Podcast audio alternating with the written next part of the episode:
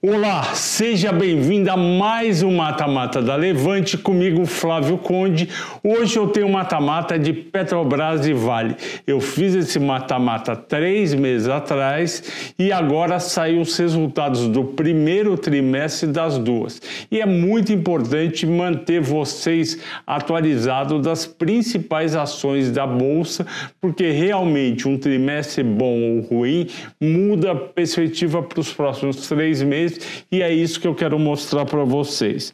Vamos lá, a gente vai descobrir qual das duas foi melhor e qual das duas deve performar melhor até sair o resultado do segundo trimestre, e isso só em agosto, daqui a três meses.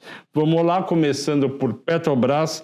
Vocês têm um quadro que vocês estão vendo aqui, o pessoal está colocando tela inteira, o, os números são pequenos, mas nos próximos slides eu vou mostrar os números desse quadro, que é o quadro oficial da Petrobras, com receita, lucro, despesa, lucro, lucro, EBITDA, fluxo de caixa, dívida líquida, dívida bruta, dólar médio, tudo isso que é muito importante para você reconhecer se a empresa foi bem ou não.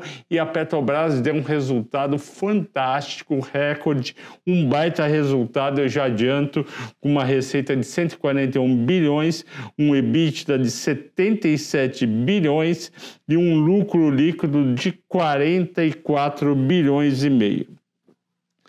Então, os resultados, resumindo tudo o que vocês vão ver, foram resultados fortes, crescente e acima do esperado. A ação subiu quando saiu o resultado. E a perspectiva para o restante do ano é animadora, o valuation também, mas o risco político limita a valorização do papel.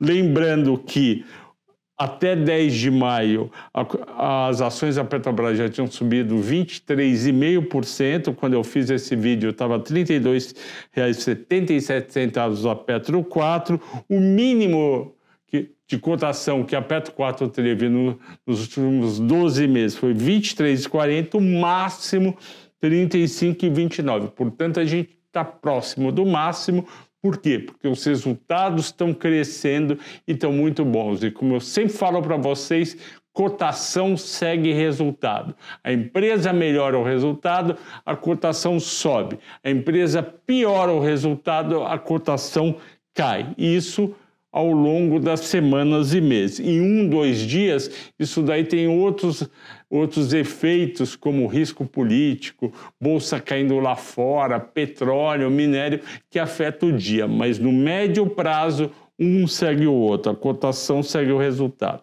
A receita de vendas foi 64% acima de um ano atrás, 141 bilhões, e isso foi ajudado por conta do petróleo Brent, que subiu 66%, e você sabe que os preços dos combustíveis e outros derivados de petróleo da Petrobras segue a paridade de preço internacional. É uma política que foi aprovada logo depois que a Petrobras quase quebrou na mão da Dilma, do PT e da Graça Foster, do Bendini também, entre o Temer, o Temer coloca o Pedro Parente e eles adotam a política de paridade internacional, ou seja, o preço dos combustíveis no Brasil e derivados de petróleo vão seguir o preço do mercado internacional, que é em dólar, vezes a cotação do dólar em reais. Então é por isso que hoje a gente paga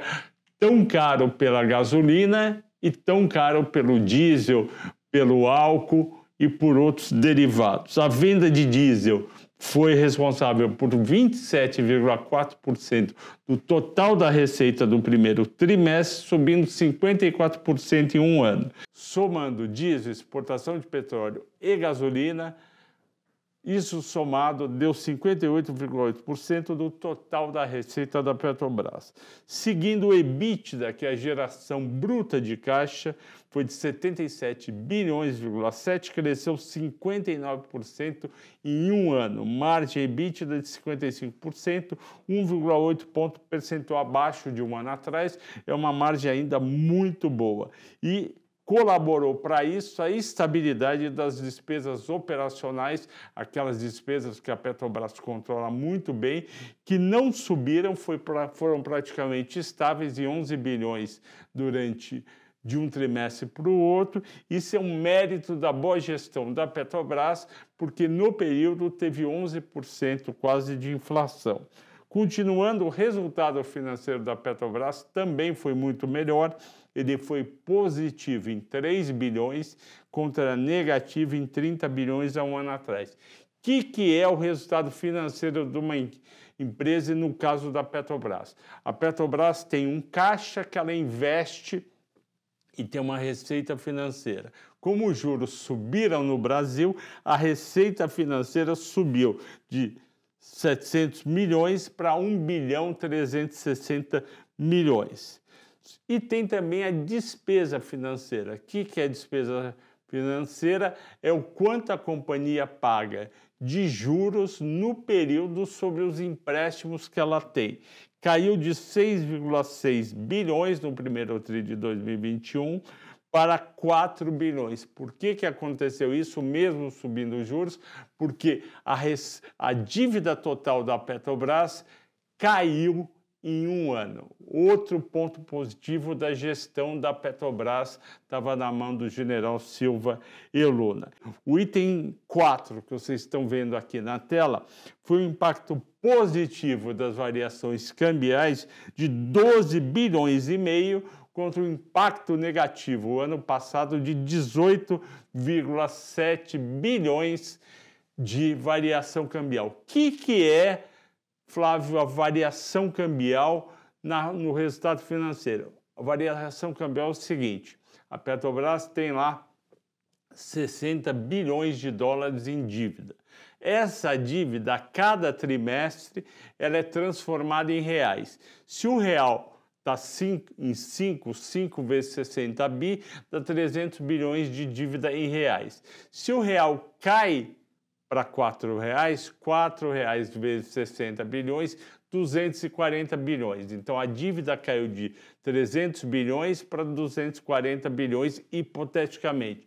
Então essa diferença de 60 bilhões entraria como uma variação cambial positiva, ou seja, que aumenta teu resultado, mas não saiu nada do seu caixa nem entrou. Nesse trimestre, a gente sabe, o dólar caiu de 5,57 na última semana, no último dia do quarto trimestre, dezembro, para 4,76 na última semana, em 29 de março de 2022. Teve uma queda do dólar de 14,5%. Então, a dívida em, em, em, de dólares transformada em reais da Petrobras diminuiu 12 bilhões e meio e entrou aqui em variações cambiais. Então isso é uma coisa flutuante que não que um trimestre é positivo a favor da empresa, outro trimestre é negativo. Nesse segundo trimestre vai ser negativo porque está subindo o dólar, como vocês viram aqui, começou a 4,76 o segundo trimestre, estava 29, estava em 29 de março estava 4,76, agora já está 5,15. Continuando, o lucro líquido, com tudo isso que eu falei atrás, da Petrobras, totalizou 44 bilhões e meio, contra um líquido de apenas 1 bilhão e 200 o ano passado, em função da combinação dos fatores que eu citei. Então foi um lucro muito bom que possibilitou aquela distribuição de dividendos que eu já comentei aqui em outros vídeos, um fechamento de mercado de R$ 3,71 geração de caixa livre de 40 bilhões e meio de dólares. Isso é muito dinheiro. Olha que bacana, a companhia gerou um caixa livre de 40 bilhões de dólares contra 30 bilhões há um ano atrás. Então a companhia foi muito bem. E o endividamento, que sempre foi uma preocupação da Petrobras, por causa da época da Dilma, onde foi feita uma dívida muito grande. Naquela época, a dívida chegou a quase 100 bilhões de dólares já está em 58 bilhões de dólares, que é muito menos, e isso é positivo. A gente sabe que as companhias que têm menos dívida valem mais na bolsa e é melhor para você que é um investidor e ela paga mais dividendos. Ela conseguiu no último ano reduzir a dívida de 71 bilhões de dólares para 58 bilhões de dólares.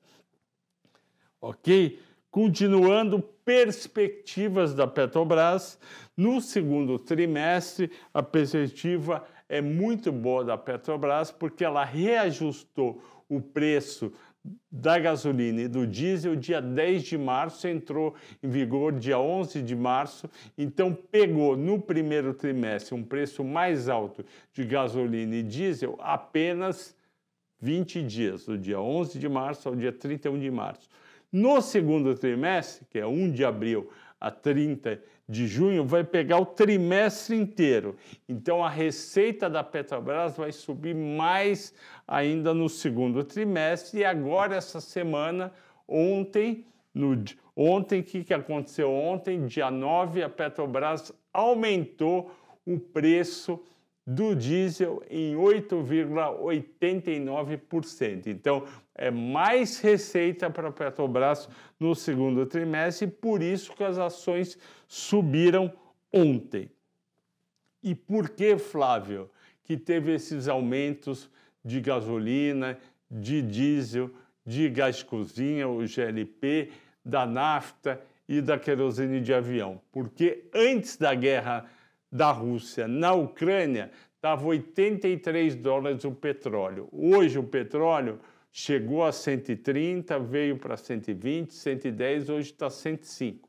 Isso daí, essa diferença de 20 a 30 dólares tem que ser repassada ao preço da gasolina, diesel, querosene de avião e GNP de todos os países do mundo. Não é só no Brasil que se aumenta preço de gasolina e diesel e gás cozinha por causa do petróleo e da guerra. É no mundo inteiro é um fenômeno negativo e global. Além disso, como perspectiva, tem a questão da dívida que eu falei, como o dólar está subindo, agora a dívida vai gerar um ajuste negativo na variação cambial, vai diminuir um pouco o lucro líquido do segundo trimestre.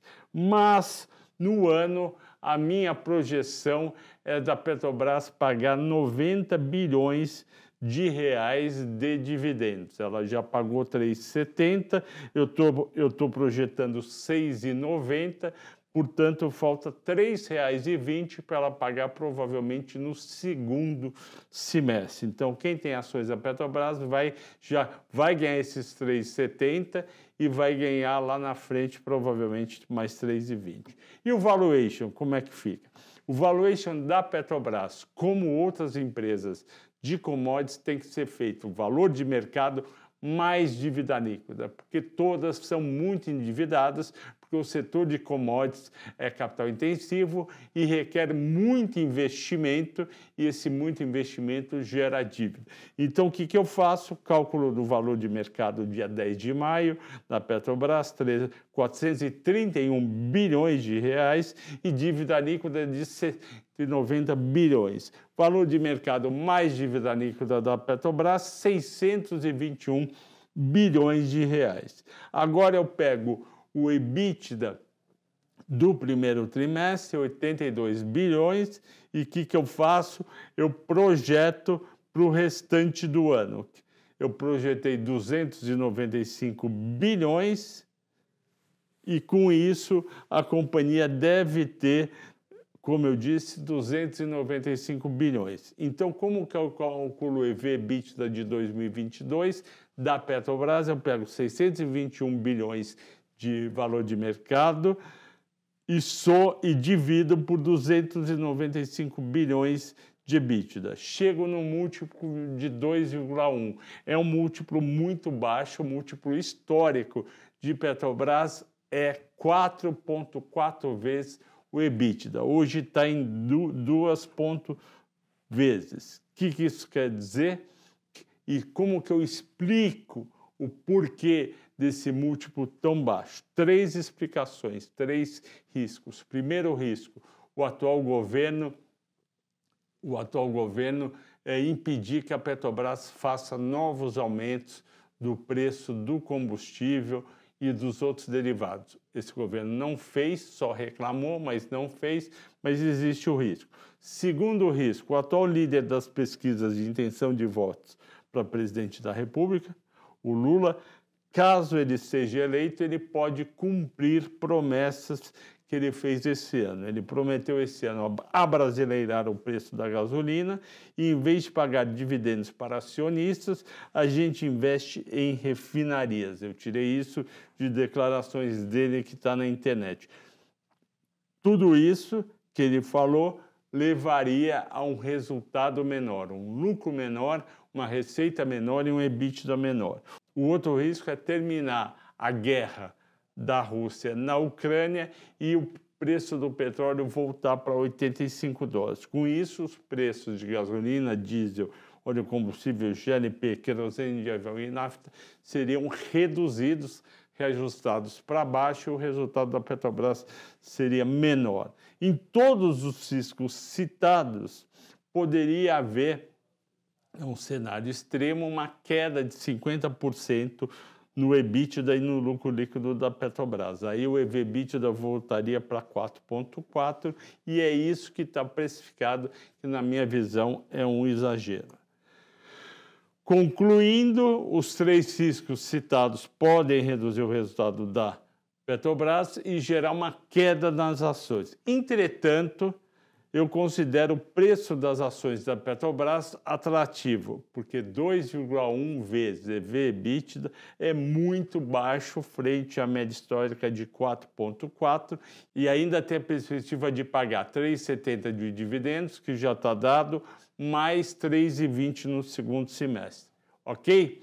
Continuando, pessoal, agora eu vou mostrar para terminar a Petrobras, como que as ações da Petrobras, o ADR da Petrobras e o petróleo caminham. Vocês estão vendo aí no gráfico que começa um ano atrás, dia 29 de 4 de 2021, e vocês percebem que o petróleo aqui em verde claro subiu no período pouco mais 50%, na verdade quase 60%, o ADR subiu um pouco menos, 5% menos, e o preço da ação subiu pouco mais de 40%. Quem, quem não conseguiu acompanhar totalmente o preço das, do petróleo foi a ação, não foi o ADR.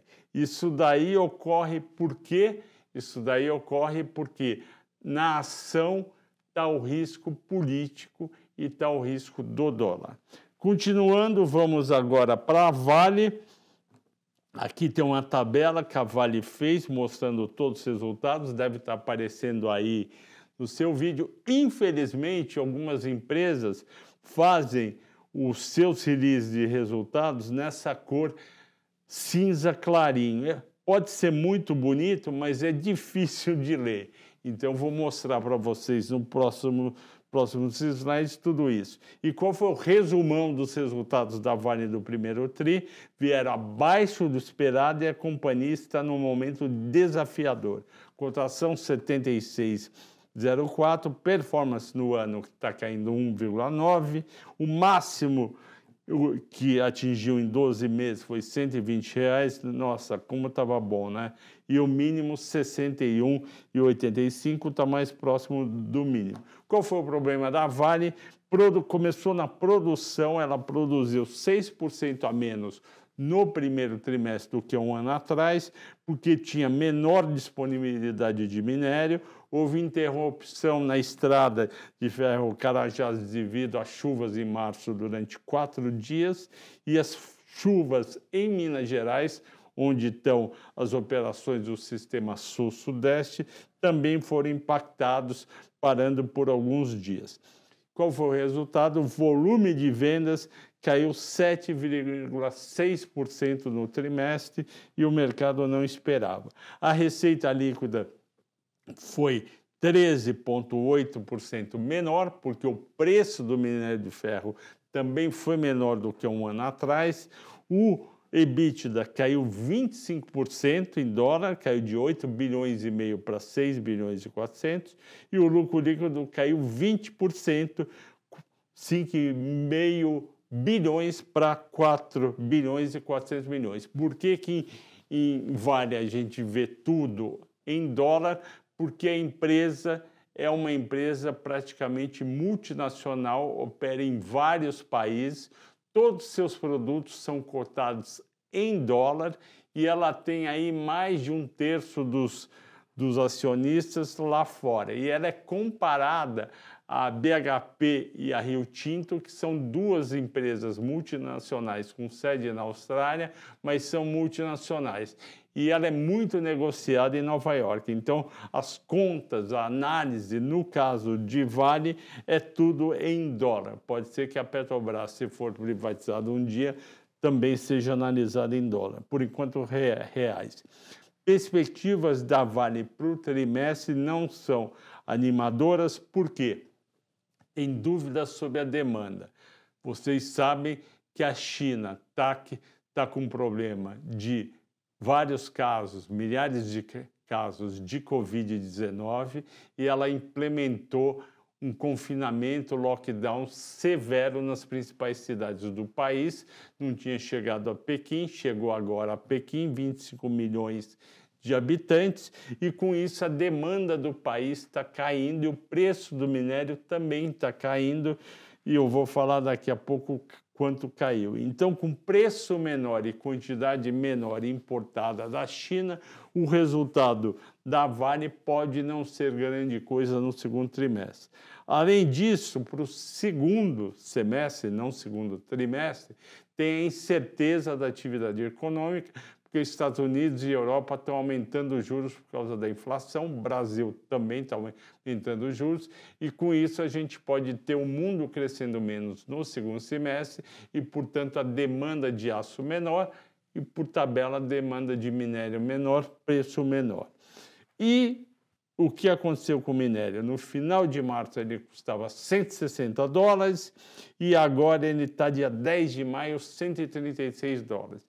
Caiu 15% e a Vale caiu de 95,60 para 76 reais, caiu 20%. Então você percebe que tal qual a Petrobras e o ADR da Petrobras acompanham o petróleo, o ADR da Vale e as ações da Vale acompanham o minério de ferro. O valuation é feito da mesma maneira que é feito Petrobras, Suzanos e Minas e outras empresas de commodities. O valor de mercado da Vale estava dia 10 de maio a 382 bilhões, dívida líquida pequenininha de 16 bilhões de reais e um valor de mercado mais dívida líquida de 398, quase 400 bilhões de reais. Eu projeto para o ano 92 bilhões de reais de EBITDA, já foi 32 no primeiro TRI, divido o EV, que é os quase 400 bilhões de valor de mercado mais dívida, dá um múltiplo de 4,1, comparo com a média histórica de 4,6, está lá pertinho, 12%, e, portanto, essa diferença pequena é explicada pelo receio do mercado de cair abaixo de 136 dólares a tonelada em virtude do lockdown na China. Conclusão: mesmo com um cenário desafiador para 2022, a gente ainda considera o preço das ações da Vale atrativo. Elas já caíram bem e o múltiplo já está abaixo do justo. Mas não há uma certeza de que realmente o preço do minério não vai cair nos próximos meses. E agora o gráfico mostrando como que andou desde 29 de 4 de 2021 ADR Ação e Minério de Ferro, e esses sim andaram praticamente juntos e se encontram. Eles não andam colados, mas no final eles se encontram. Caiu 10% a ação e o ADR, caiu 20% minério de ferro. Ok, pessoal? Agradeço a todos pela audiência e pela paciência. Boa semana para vocês. Assistam o vídeo, mandem para amigos, comentem aqui embaixo. Bons negócios e tudo de bom.